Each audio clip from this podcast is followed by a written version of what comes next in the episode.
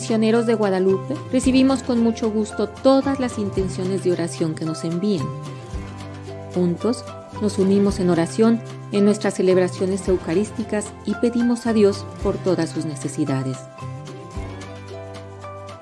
Si desean realizar algún donativo por las misas y oraciones que juntos ofrecemos a Dios, pueden hacerlo a través de nuestra página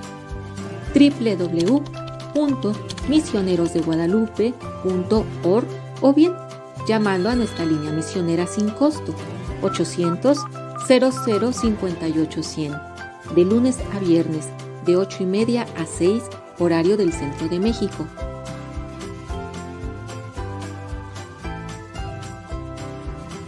Gracias a sus contribuciones, la misión sigue adelante.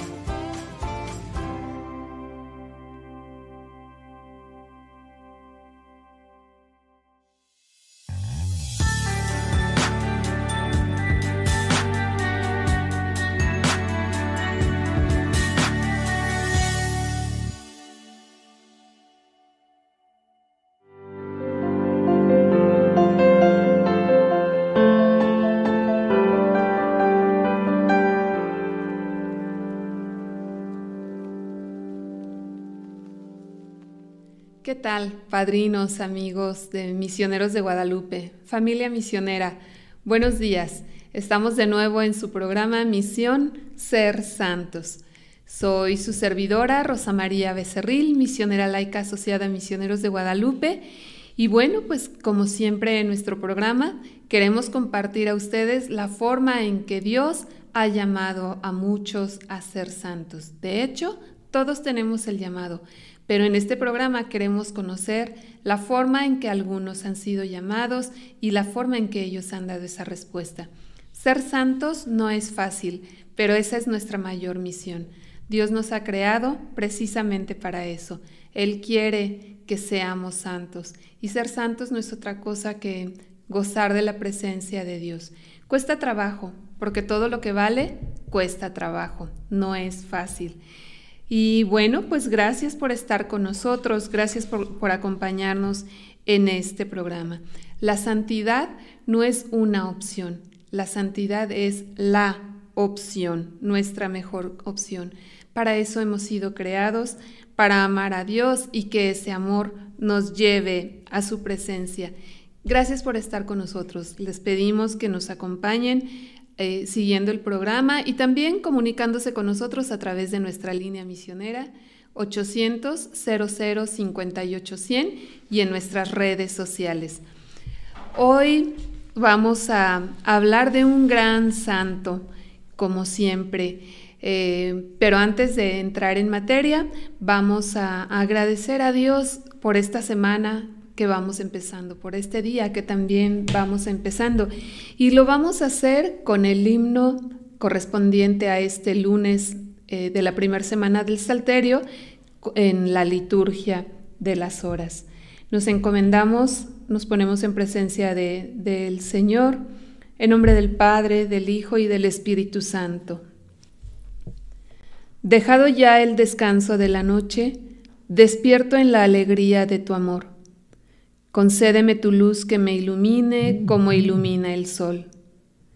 No sé lo que será del nuevo día que entre luces y sombras viviré, pero sé que si tú vienes conmigo, no fallará mi fe. Tal vez me esperen horas de desierto amargas y sedientas, mas yo sé que si vienes conmigo de camino, jamás yo tendré sed. Concédeme vivir esta jornada en paz con mis hermanos y mi Dios. Al sentarnos los dos para la cena, párteme el pan, Señor. Recibe, Padre Santo, nuestro ruego. Acoge por tu Hijo la oración que, que fluye del Espíritu en el alma que sabe de tu amor. Amén. Bueno, pues hoy hablaremos de un gran misionero en buena medida, a Él debemos nuestra propia evangelización.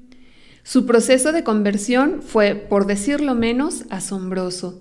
Él siempre fue un hombre de sí o no, un hombre que, diríamos en nuestro tiempo, no se andaba con medias tintas. Él tomaba las cosas realmente en serio y la misión que Dios le concedió la tomó de esa misma manera. Pero bueno, antes de hablar de él, vamos a recordar algunas de las festividades que tendremos en estos días. Hoy, lunes 27, veneramos a nuestra Madre en una advocación muy especial, Nuestra Señora del Perpetuo Socorro. Qué dulce poder llamarla así, qué dulce tener la confianza de saber que ella está siempre junto a nosotros, de que en esos momentos cuando más falta nos hace la presencia de nuestra buena Madre, ella está ahí. Y a través de ella, también, por supuesto, su Hijo bendito. Así es de que felicidades a, quienes llevan ese nombre, María del Socorro. El próximo lunes, curiosamente, también haremos presente a Nuestra Señora en otra advocación que también es muy hermosa, Nuestra Señora del Refugio.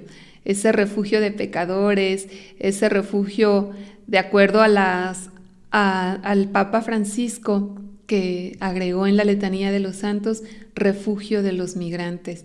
Esa madre buena que siempre está con nosotros, dispuesta a abrazarnos, dispuesta a acogernos, pero sobre todo dispuesta a llevarnos ante su Hijo. Recordaremos también en estos días a Santo Tomás Apóstol. Ay, cuántos de nosotros nos parecemos a Tomás, ¿verdad? Si no veo tus heridas, si no meto mis dedos en los hoyos de los clavos y mi mano en la llaga del costado, no creeré que Jesús ha resucitado. Y miren, Jesús, como siempre, respondió concediéndole a Tomás esa gracia. Y recordemos el pasaje del Evangelio cuando, cuando Tomás encuentra a Jesús y Jesús le dice, aquí están mis manos, aquí está mi costado. Tomás cae a sus pies y le dice, Señor mío y Dios mío una aclamación que muchas veces hacemos en, misa, ¿verdad? Algunos de nosotros. Y Jesús le contesta, bienaventurados, Tomás, tú crees porque has visto, bienaventurados los que creen sin haber visto. Pues que la intercesión de Tomás nos conceda también eso, creer sin necesidad de ver, que no pidamos constantemente pruebas a Dios. Dios está ahí y nosotros lo sabemos y nuestro corazón lo sabe. Pidamos al apóstol Tomás que interceda por nosotros para que seamos de esos bienaventurados. Otra santa a quien recordamos en estos días, Santa María Goretti, una niña muy tierna, una niña de 11 años que murió mártir, mártir defendiendo su pureza. Ella fue asesinada por su vecino Alessandro Serenelli, cuando él quería, precisamente cuando no pudo convencerla y seducirla, él intentó abusar de ella. Y María Goretti fue asesinada por defender su pureza.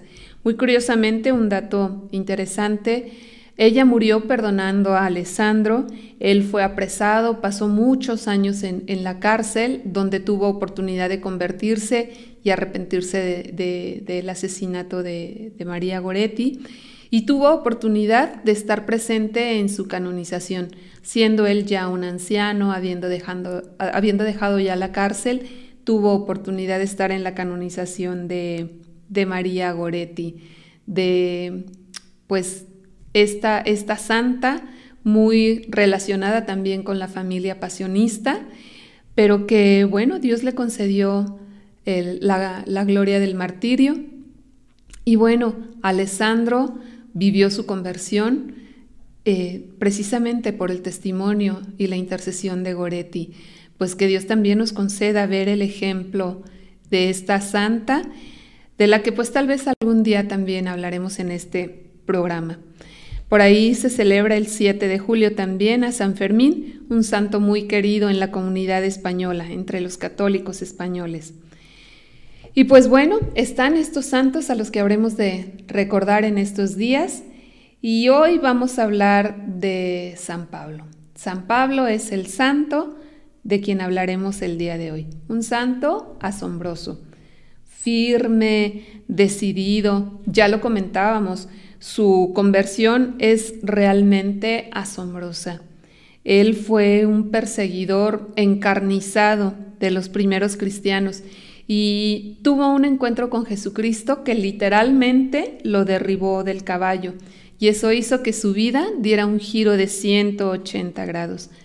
A él se debe que el mensaje de Jesús se haya hecho llegar también a los no judíos. Por eso decíamos al inicio del programa que en, buena parte debemos a San Pablo el hecho de haber sido evangelizados también nosotros. De alguna manera es por San Pablo que la evangelización llega incluso a nuestro pueblo. Comentaremos más adelante, se tiene en la historia, se tiene como un dato eh, histórico el hecho de que San Pablo en algún momento de sus viajes pisa eh, lo que actualmente es la península ibérica y veamos, bueno, pues aún así, recordemos que nosotros recibimos la evangelización a través de los, de los españoles y bueno, pues si San Pablo visitó tierras hispanas, de alguna manera también tuvo que ver con lo que es nuestra propia evangelización. Antes de entrar en materia de nuestro santo, vamos a un corte. Llámenos, por favor, padrinos. Queremos escuchar sus comentarios antes de hablar del querido Saulo de Tarso, San Pablo. Por ahí también más adelante haremos una recomendación de material de lectura que nos permite no solo tener un momento de recreo, sino también conocer un poco más a este santo grandotote, a este santo fuerte, firme, decidido, valiente, que también entregó su vida por proclamar el Evangelio. Saulo de Tarso, San Pablo, apóstol. Vamos a un corte y esperamos sus llamadas, sus comentarios. Gracias.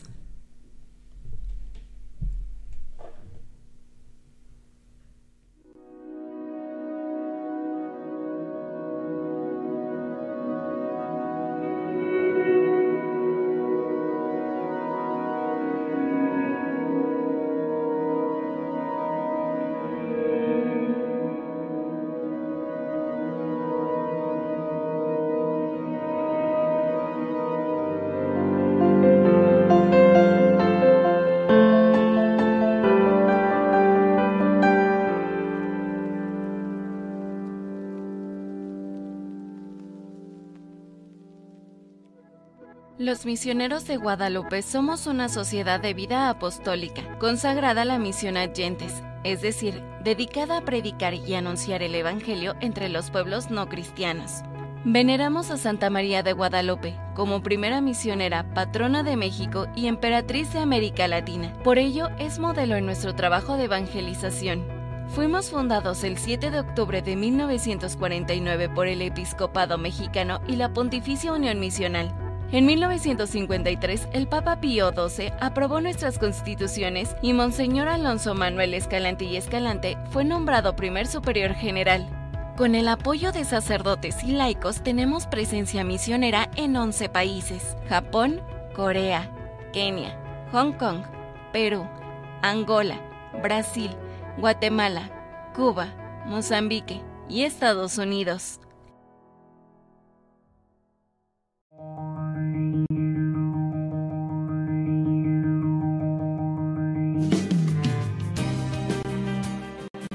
¿Quién? ¿Quién lleva la palabra de Dios?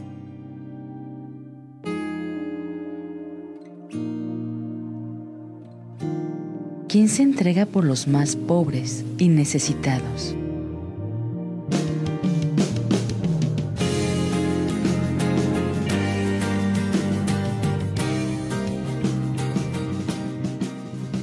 ¿Quién quiere ser misionero?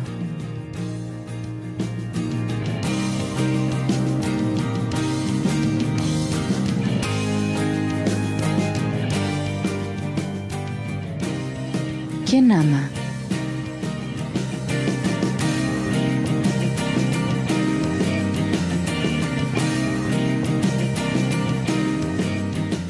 Amar es salir. Una revista bimestral de las OMPE México. Ahora también puedes escucharnos. Desde donde estés, conéctate y sigue nuestra programación en MG Radio Misionera. MG Radio Misionera. Entra a nuestra página www.misionerosdeguadalupe.org y listo. Comienza a disfrutar la programación que tenemos para ti.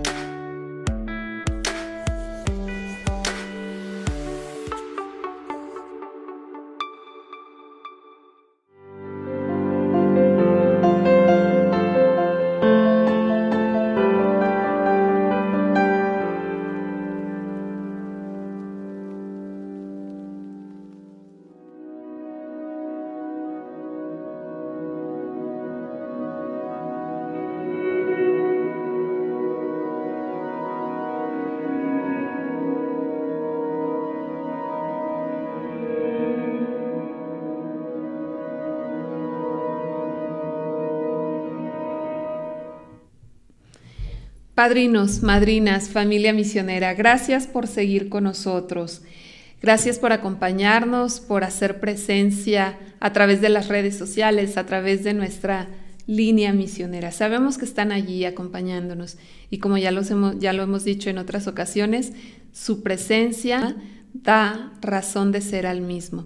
Compartamos estos momentos de de vivir nuestra misión, ser santos, ver cómo otros lo han hecho y tomar de ellos ejemplo. No quiere decir que, que, vayamos a hacer exactamente lo que ellos hicieron, ¿verdad? Pero sí podemos reconocer en ellos la fuerza, el valor, esas cualidades que, que los llevaron a ser santos y también encontrar un ejemplo. ¿Qué hicieron? ¿Cómo lo hicieron?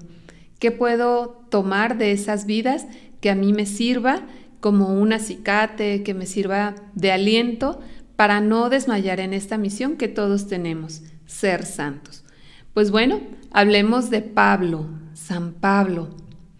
Él, Saulo, el futuro San Pablo, nació en Tarso de Cilicia, parte de lo que actualmente es Turquía, y nació alrededor del año 8 de nuestra era. Pertenecía a una familia judía muy, muy acomodada eh, y muy tradicional que estaban precisamente en la diáspora. Todos estos judíos que por razones diversas habían salido eh, de su pueblo y estaban en otras, en otras naciones, conformando nuevas comunidades judías. Él, digamos en lo que, en lo que sería el extranjero de aquel tiempo, ¿no? La diáspora judía, cómo salen de su pueblo, de su territorio y llevan consigo sus creencias, sus tradiciones, su ley. Y precisamente en estas creencias, en estas tradiciones, en esta ley judaica, es que Saulo fue formado. Como decíamos, viene de una familia tradicional, de una familia muy, muy afianzada en su fe, de una familia fuertemente creyente. Muy joven, siendo muy joven Saulo, su familia lo envía de regreso a Jerusalén precisamente con el fin de que completara su educación sobre la ley judía. Y allí tuvo como uno de sus maestros al rabino Gamaliel el Viejo, cuyo nombre encontramos en algunos pasajes del Nuevo Testamento.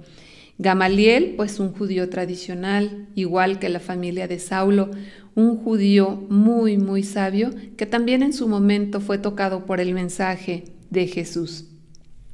Saulo era inteligente y muy, muy pronto hizo propios, hizo suyos en mente y en vida los principios de la antigua ley judía. Él citaba constantemente de memoria y con gran exactitud estos principios esta ley que estaba no solo en su corazón, sino también en su mente arraigada de una manera impresionante. Era de un carácter muy impetuoso, ardiente, y esto hizo que su actitud rayara casi, casi en un fanatismo, en lo que él consideraba la legítima defensa de la ley y las tradiciones judaicas. Para Saulo de Tarso, Fuera de la ley y la tradición judaica no había nada y mucho menos salvación. Él estaba completamente seguro que solo siguiendo esta ley era que podía salvarse. Y fue precisamente asistiendo a estas sinagogas de Cilicia donde oyó por primera vez acerca de este grupo que se estaba formando, de este grupo que empezaba a desarrollarse, a crecer, em, y que más tarde fueron llamados cristianos, de los seguidores de este profeta, de quien se decía, se decían grandes cosas, se decía, se sabía de cierto que había muerto en la cruz por autoproclamarse rey de los judíos. Y este grupo, que en ese tiempo era considerado una secta, fue objeto de, particular encono por parte de Saulo en su persecución. Comentábamos que fue en una sinagoga de Cilicia donde Saulo escucha por primera vez la predicación de San Esteban junto con otros judíos. Em, Esteban, sabemos, fue el primer mártir cristiano, ¿verdad? Y fue Saulo uno de los perseguidores de Esteban. Saulo estaba convencido de que al perseguir a Esteban y a los otros miembros de esta secta de aquel tiempo, de estos pocos cristianos de aquel tiempo, él estaba convencido de que persiguiéndolos defendía la causa de Dios y que era necesario para gloria de Dios que ese grupito se extinguiera. Él nos dice, em, nos narra San Lucas, pone en boca de, Saulo, cómo él persiguió eh, a los judíos y cómo presenció la muerte de Esteban. En el libro de los Hechos de los Apóstoles dice, yo perseguí de muerte a los seguidores de esta nueva doctrina, aprisionando y metiendo en la cárcel a hombres y mujeres. Cuando estalló el motín que le costó la vida a San Esteban, Saulo tomó parte activa en él. Nos narra precisamente ese mismo libro de los Hechos de los Apóstoles que cuando estaban apedreando a Esteban, depositaron las vestiduras de Esteban delante de un mancebo llamado Saulo. Ese mancebo, ese joven, no era otro que nuestro Saulo de Tarso, Pablo el apóstol. En aquel tiempo Pablo andaba alrededor de los 26 años y ya se había organizado en Damasco un grupo importante de esta nueva comunidad cristiana. Saulo, en ese celo exagerado que tenía por defender la ley y las tradiciones judías, pidió al príncipe de los sacerdotes una carta, una especie de salvoconducto que le permitiera perseguir a los adeptos a esta nueva doctrina. Y él, él sale a Damasco para perseguir a los cristianos. Y es en el camino a Damasco donde algo sucede, algo que marca la vida de Saulo de manera definitiva. Eh, con cartas en mano y rumbo a Damasco, Saulo tiene su encuentro con Jesús. Eh, nos narran los hechos de los apóstoles también que iba a caballo cuando de repente una luz del cielo los envuelve con su resplandor. Y es entonces que Saulo ve a Jesús. Al verle, cae del caballo y escucha la voz de Jesús que le decía, Saulo, Saulo, ¿por qué me persigues? Los acompañantes de Saulo, de acuerdo a lo que nos narra el libro de los Hechos de los Apóstoles, no veían nada de lo que él estaba viendo, vieron la luz cegadora, pero no veían a Jesús ni escuchaban lo que Saulo estaba escuchando. Todo quedó en ese momento entre Jesús y Saulo. Jesús confronta a Saulo, le pregunta por qué le persigue, por qué persigue a los cristianos. Y Saulo le pregunta, ¿quién eres tú? Y él le dice, yo soy Jesús, a quien tú persigues. Jesús en este encuentro también le dice a Saulo que deberá dejar de, perseguirlo porque él, Jesús, le dará una nueva, una nueva misión. Cuando Saulo finalmente puede levantarse, porque bueno, decíamos, él fue derribado del caballo, al levantarse estaba ciego, él no podía ver. Sus compañeros le tomaron de la mano y le conducen a la ciudad donde había de permanecer tres días totalmente ciego y sin poder eh, comer ni beber nada. Estaba en una especie de ayuno, esperando a aquel que habría de ser enviado por Jesús para hablarle de lo que sería su misión. Sabemos que recobra milagrosamente la vista después de su encuentro con Ananías y sabiendo ya que, Jesús le tenía una misión especial eh, destinada, se retira a Arabia por un tiempo y allí, antes de volver a Damasco, permanece nuevamente entregado a la oración, en una plática, en, una, en un coloquio muy, muy cercano con el Señor. Regresa a Damasco y entra de lleno en su función de apóstol y en lo que fue su gran labor evangelizadora. Lógicamente, cuando los judíos ven ahora a Saulo eh, proclamando la doctrina de Jesús, pues se sienten, se sienten atacados. Ellos sabían que, que Saulo había sido un gran perseguidor de esa doctrina y cómo que ahora cambia. Entonces hacen de él la figura de, de un apóstata a esta ley judía y empiezan a perseguirle. Cuando está en Damasco, logran que el rey Aretas pusiese guardias en la puerta de la ciudad para evitar que Saulo pudiese escapar y así matarle. El fin de los judíos era dar muerte a Saulo, puesto que lo consideraban un traidor a la ley y a la tradición judía. Em, ellos estaban persiguiéndole, eh, se había cerrado las puertas de la ciudad para que no pudiese escapar. Y los discípulos de Jesús, los cristianos, sabiendo que, que Pablo, Saulo, estaba siendo perseguido, lo, lo escondieron en una de sus casas y una noche salen de ese escondite y sacan a Saulo por uno de los muros de la ciudad metido en un canasto.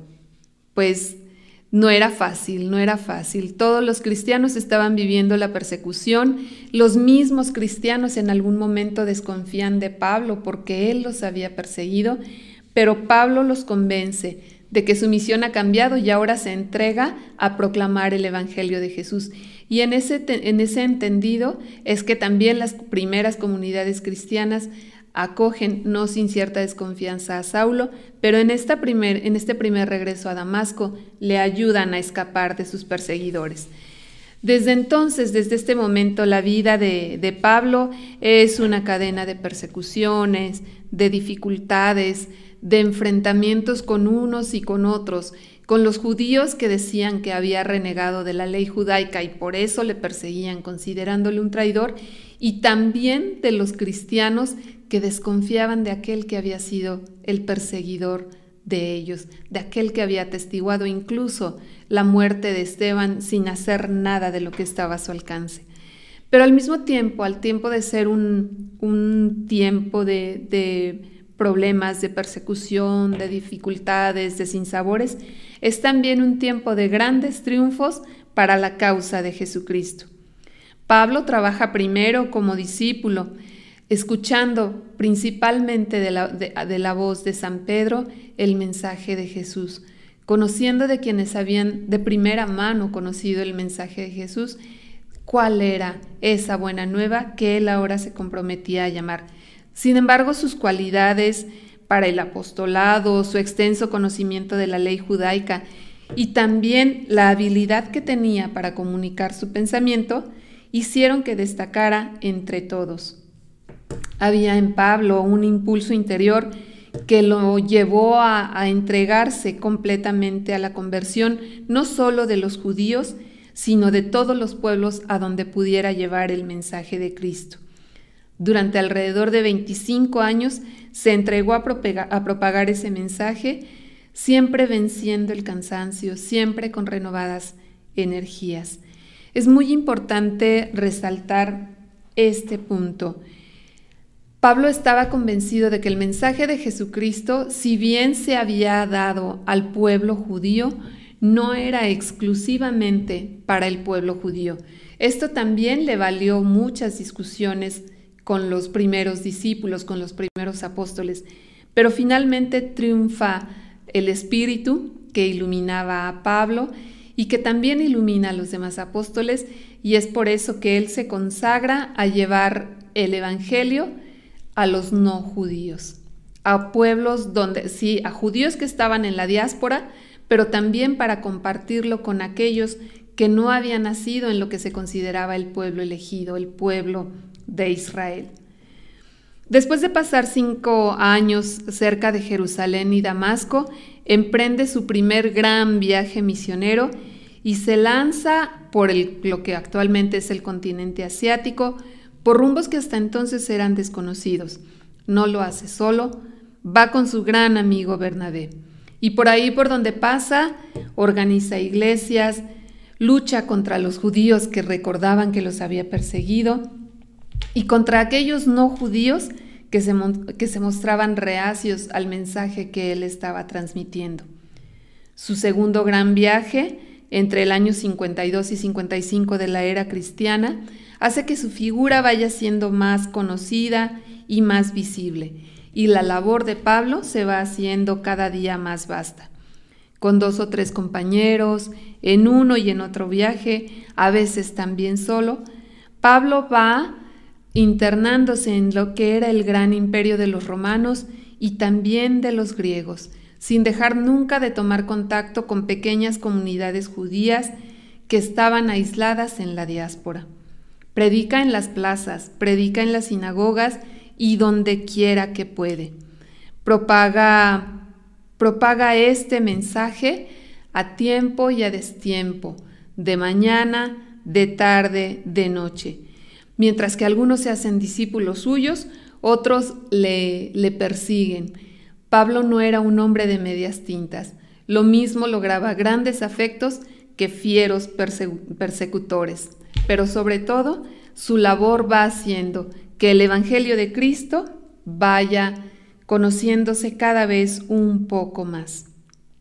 Pablo, ya lo decíamos, enfrenta persecución, enfrenta la cárcel, enfrenta el haber sido azotado, le maldicen, le apedrean incluso, pero él, por voluntad de Dios, por gracia divina, se escapa de, de toda esta gran persecución. Escapó hasta que fue el momento que Dios le tenía destinado. La persecución a Pablo siempre acrecienta su, su vigor, hace aumentar su fe en que al final Jesucristo triunfará. De acuerdo con los hechos de los apóstoles, sabemos que Pablo llegó hasta Atenas guiado por el Espíritu Santo. Como decíamos, bueno, procura evangelizar estos dos grandes reinos, el reino romano, en aquel tiempo dominadores casi de la totalidad del mundo hasta entonces conocido, pero también entra en el imperio griego, el imperio de los sabios, de los conocedores, de los que hacían ciencia, de los que hacían conocimiento. Decíamos que fue Atenas, guiado siempre por el Espíritu Santo. Y ahí Pablo, conocedor de la cultura griega, recuerda que entre los dioses a quienes este pueblo adoraban, había uno, se hablaba del Dios desconocido. El apóstol, Pablo, les habla de, Dios, del Dios único, del Padre de Jesús, de aquel que había creado todas las cosas, que manda a su Hijo Jesucristo para que nos redima y que permitirá que Jesús, que permitió que Jesús resucitara también en la carne.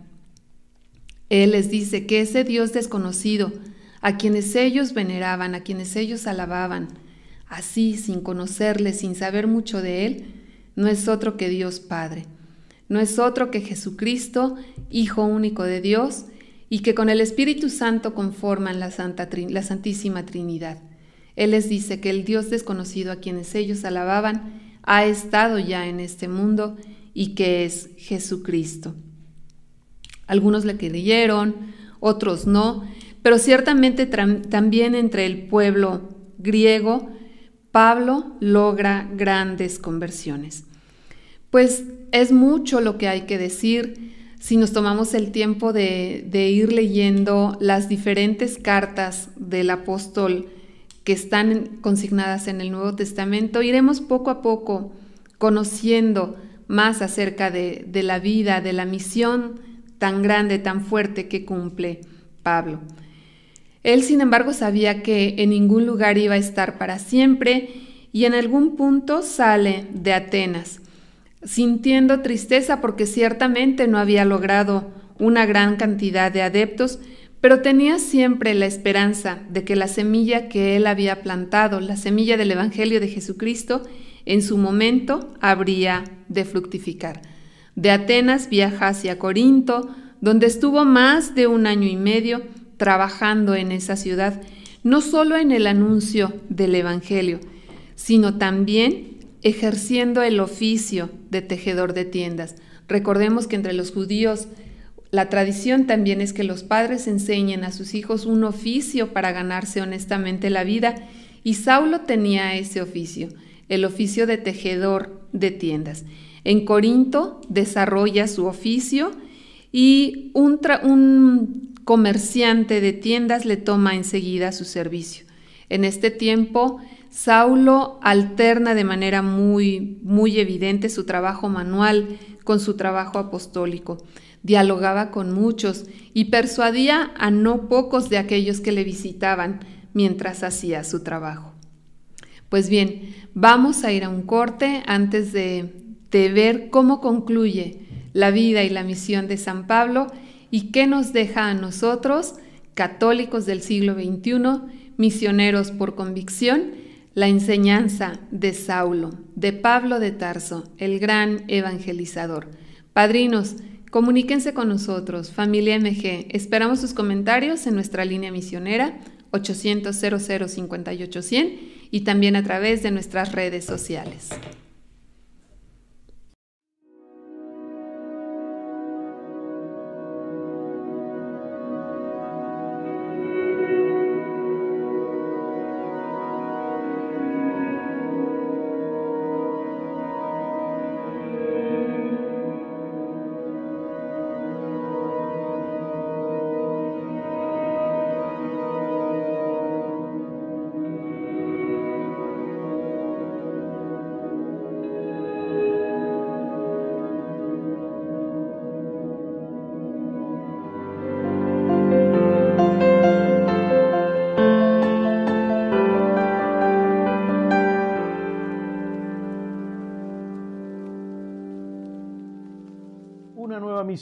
La Amazonía. Misioneros de Guadalupe, comprometidos con brindar respuesta a las recomendaciones de nuestro undécimo capítulo, consolida su presencia en las tierras misioneras de Perú y Brasil, fusionándose para abarcar mayores territorios de evangelización, formalizando así la misión de la Amazonía. El 15 de septiembre de 1980 llegaron a Bagua, Perú, los primeros misioneros de Guadalupe a la parroquia de San Juan Bautista en la región nororiental de Marañón. A partir de entonces han colaborado en diferentes comunidades peruanas como Pucallpa, Lima y Cusco. El 26 de abril de 1987 fue nombrado el primer grupo de misioneros de Guadalupe, quienes llegaron a servir a las parroquias de Nuestra Señora del Rosario en Itacuachara, Nuestra Señora de la Concepción en Silves y Cristo Resucitado en Urucurituba. Se ha colaborado en diferentes parroquias de la prelatura de Itacuachara. En el 2022, la misión de la Amazonía a fin de llegar a más comunidades necesitadas de evangelización, se formaliza esta misión, comenzando en el Vicariato Apostólico de Pucallpa, el Vicariato Apostólico de San José de las Amazonas, la Diócesis de Alto Solimoes y la Arquidiócesis de Manaos. Asimismo, en la triple frontera de Colombia, Perú y Brasil, comenzamos a trabajar con la comunidad indígena ticuna, principalmente en la diócesis de Alto Solimoes, Brasil, y el Vicariato Apostólico de San José del Amazonas, Perú. La sede de esta misión se establece en la ciudad de Tabatinga, en la diócesis de Alto Solimoes.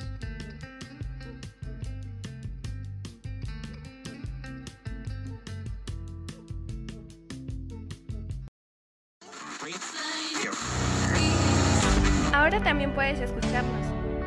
Desde donde estés, conéctate y sigue nuestra programación en MG Radio Misionera. MG Radio Misionera. Entra a nuestra página www.misionerosdeguadalupe.org y listo. Comienza a disfrutar la programación que tenemos para ti.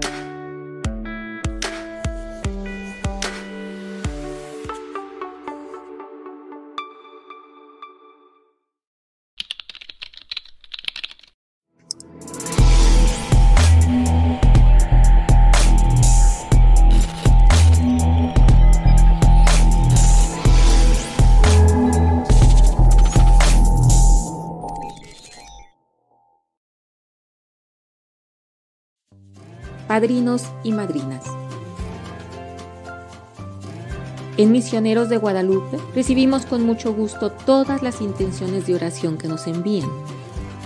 Juntos nos unimos en oración en nuestras celebraciones eucarísticas y pedimos a Dios por todas sus necesidades.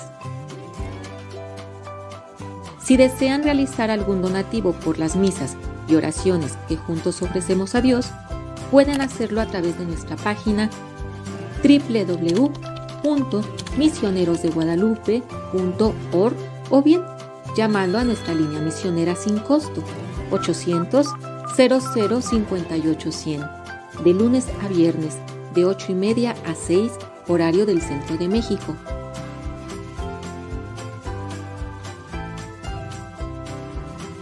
Gracias a sus contribuciones, la misión sigue adelante.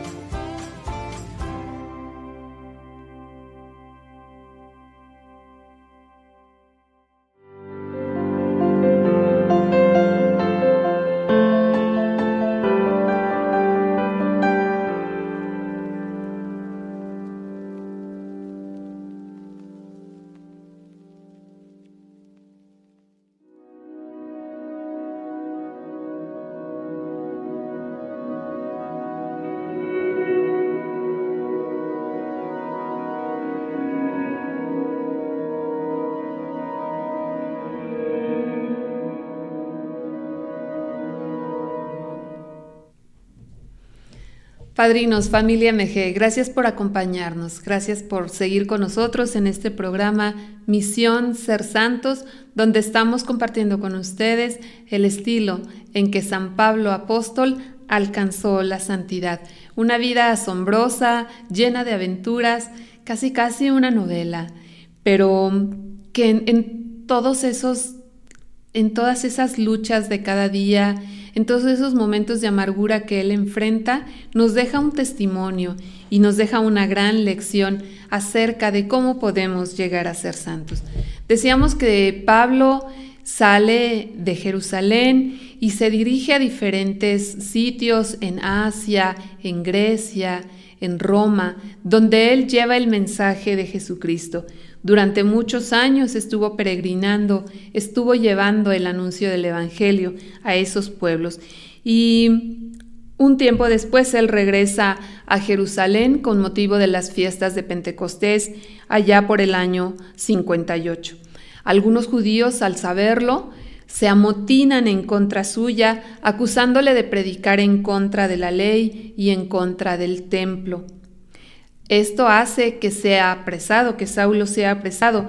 Y Pablo hace valer su condición de ciudadano romano, lo que le ayuda a librarse de ser azotado. Sin embargo, no lo libra de la cárcel. Pasa dos años preso en Cesarea.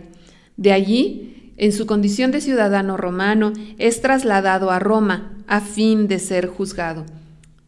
Era preso, estaba preso, iba a ser juzgado y las tribulaciones no paran allí.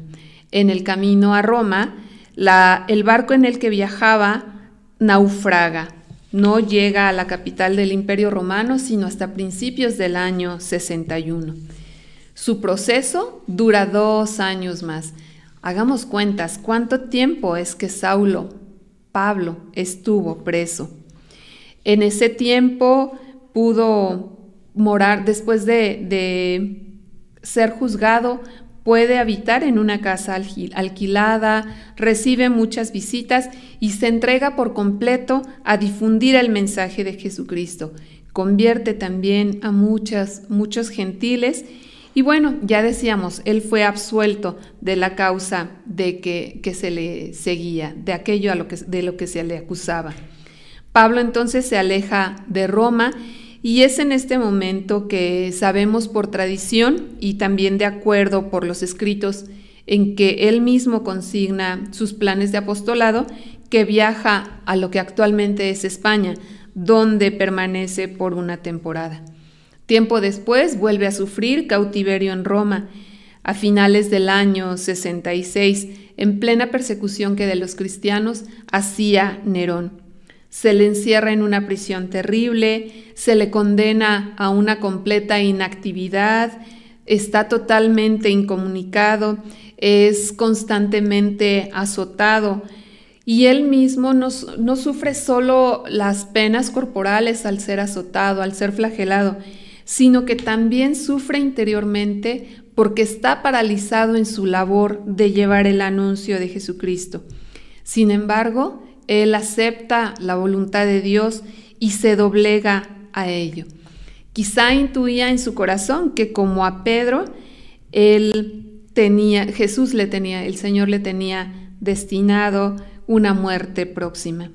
Según la tradición cristiana, entendemos que Pablo y Pedro fueron, eh, fueron martirizados casi el mismo día o prácticamente el mismo día en el año 67.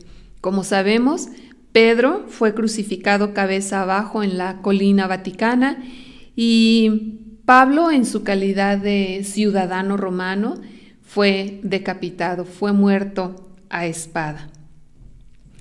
Él da testimonio de Jesús a quien anunciaba con su sangre y no teme, no teme derramar su sangre en el momento en que Jesús se la pide para que poco a poco también se ayudara a afianzar esta doctrina, a extender la fe que nosotros hoy vivimos. La vida de San Pablo, como vemos, está llena de, de aventuras, llena de triunfos, llena de logros, sí, pero también llena de penas, llena de vicisitudes. Y San Pablo siempre logra remontarlas con la ayuda de Dios y en su afán por extender el reino. San Pablo nos invita con su, con su actitud, con su ser misionero, a no dejarnos vencer por, estas, por estos problemas que siempre vamos a encontrar. Como decíamos en el transcurso de este programa, él en su momento es perseguido por, por los judíos a quienes él había pertenecido, a quienes él seguía perteneciendo de alguna manera por familia, por sangre, por tradición esos judíos que veían en él a un traidor y también por los cristianos que no siempre se mostraron receptivos al mensaje sabiendo que Pablo había sido persecutor.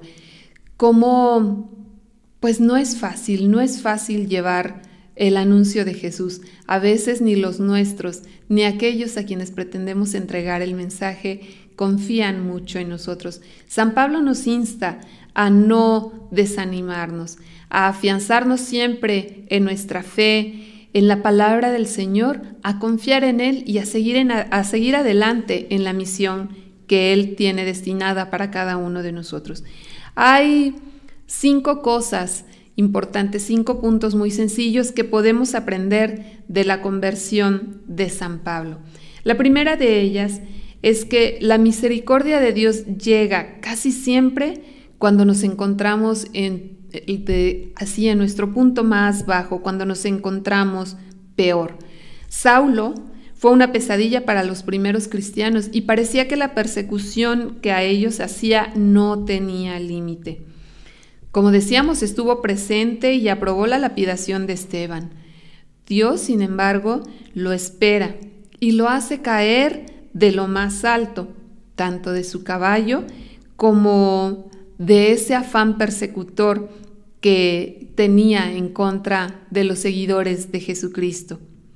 De forma similar, de igual manera, Cristo siempre estará pacientemente esperando por nosotros, ofreciéndonos su misericordia, cuando parezca que menos la merecemos.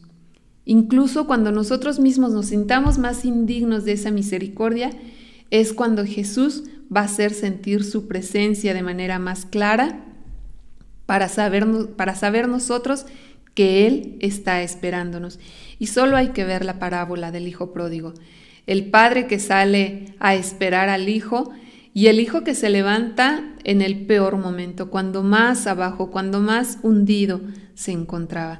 La misericordia de Dios llega, decíamos, cuando nos encontramos peor, cuando más indignos nos sentimos de ella otra enseñanza que podemos aprender de la conversión de San Pablo es que la, la intervención de Dios en nuestra vida siempre será inesperada. La forma en que Dios mide tiempo, la forma en que Dios mide espacio no tiene nada que ver con, con nosotros, no tiene nada que ver con nuestra humanidad, cómo lo hacemos nosotros. Su intervención en nuestras vidas muchas veces no refleja nuestras expectativas, no es como nosotros lo esperamos y sin embargo siempre hace presencia. Siempre se fija en aquellos en, los que tal vez nosotros en, nuestro, en nuestra condición humana no nos fijaríamos. Saulo de hecho era la última persona de la cual los primeros cristianos esperarían algo bueno. Saulo jamás se imaginaron que ese fiero persecutor de cristianos se convirtiera también en un fiero difusor de la palabra, del mensaje, en un fiero, apasionado apóstol del Evangelio.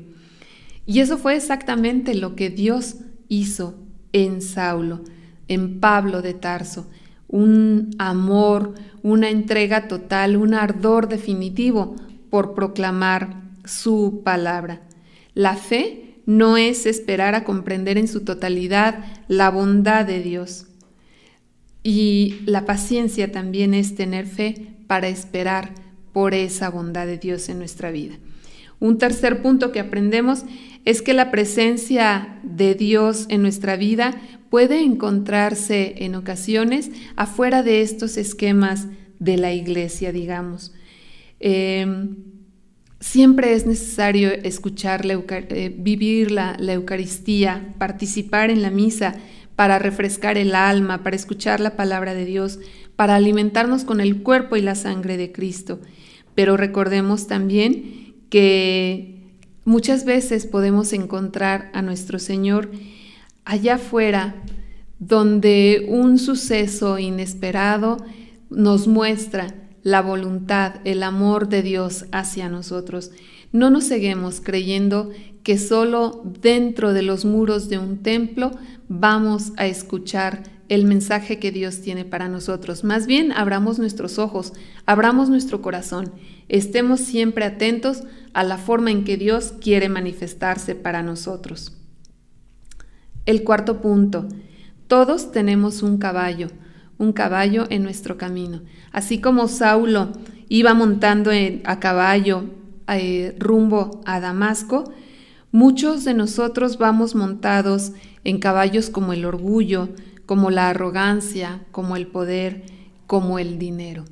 Y Dios quiere que nos bajemos de esos caballos para recibir el mensaje de su Hijo Jesucristo. Y aquí hay una pregunta. ¿Nos vamos a bajar del caballo por iniciativa propia? o vamos a esperar a que Dios nos derribe de ese caballo, como lo hizo con Saulo. Así es de que pues estemos atentos y veamos, busquemos en nuestra vida cuál es el caballo en el que yo voy subida y que me está llevando como a Pablo que iba a Damasco a perseguir a los, a los cristianos. De veras, ¿a dónde me está llevando ese caballo? Y bueno, esa pregunta que hacíamos, ¿me bajo o espero a que Dios me baje? Y bueno, el quinto punto, la quinta enseñanza, la fe y humildad superan siempre a nuestros sentidos. Saulo, hasta entonces Saulo, nunca caminó al lado de Jesucristo. Pero Pablo, sin haber escuchado en vivo y a todo color a Jesucristo, tiene un encuentro con él. Y es a partir de ese encuentro que, que Saulo cambia, tiene su conversión y, y, vamos, incluso cambia su nombre, Pablo. La fe y la humildad de Pablo le permitió entender, vivir, hacer suyo el mensaje de Jesucristo. Dios viene a nuestras vidas y nosotros debemos permitirle entrar en ellas. No solo por lo que vemos, no solo por lo que escuchamos, no solo por lo que tocamos o gustamos, sino también por aquello que Dios nos hace sentir en nuestro corazón. Nuestros sentidos, nuestras sensaciones son polvo en el camino de la humildad y de la fe. Pablo, recordemos, estuvo ciego por un tiempo tras ser derribado de su caballo. Y nosotros muchas veces estamos ciegos por mucho tiempo en nuestro viaje a Damasco. Abramos no solo nuestros sentidos físicos, abramos también el corazón para escuchar el mensaje que Dios tiene para nosotros y hacerlo vida como lo hizo Pablo, el apóstol San Pablo. Pues bien, hasta aquí llegamos con, nuestro programa del día de hoy, pero no queremos retirarnos sin, sin hacer una oración a Pablo de Tarso. ¿Qué les pareció, padrinos, seguidores, familia MG? ¿Qué les pareció la vida de, Pablo? Yo sé, lean, leamos nuevamente una y otra vez las cartas de San Pablo que vienen en el Nuevo Testamento. leamos con los ojos, con el corazón bien abiertos lo que de él se narra en los Hechos de los Apóstoles. Y bueno, vamos a pedirle a este apóstol fiero, entregado, decidido, valiente, vamos a pedir que interceda por nosotros con nuestra oración final. Querido apóstol San Pablo, a quien Dios escogió para llevar su nombre a todas partes, Tú que tenías una pasión tan grande por llevar a las personas la verdad y el amor de Cristo, que te identificabas con tus hermanos y llevabas sus cargas con paciencia, y sufriste persecución, cárcel, violencia, tentaciones, naufragios y hasta el martirio.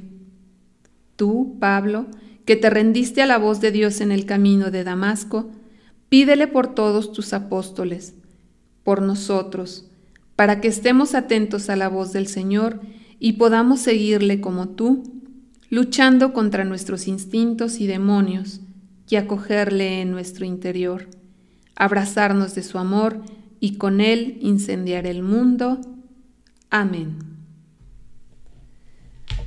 Padrinos, familia MG, gracias por acompañarnos. Los esperamos en el próximo programa Misión Ser Santos. Luchemos, luchemos siempre con pasión por extender el reino de Dios, por llevar el Evangelio de Jesucristo a aquellos que no lo conocen. Hasta pronto.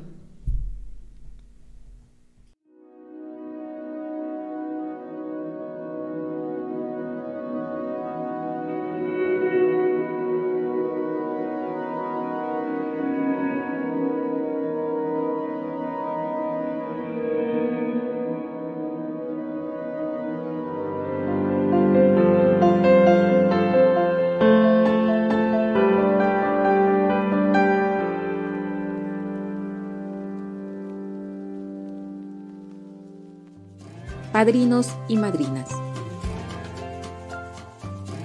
En Misioneros de Guadalupe recibimos con mucho gusto todas las intenciones de oración que nos envían. Juntos nos unimos en oración en nuestras celebraciones eucarísticas y pedimos a Dios por todas sus necesidades. Si desean realizar algún donativo por las misas y oraciones que juntos ofrecemos a Dios, pueden hacerlo a través de nuestra página www.misionerosdeguadalupe.org o bien llamando a nuestra línea misionera sin costo 800 0058 100 de lunes a viernes de 8 y media a 6 horario del centro de México.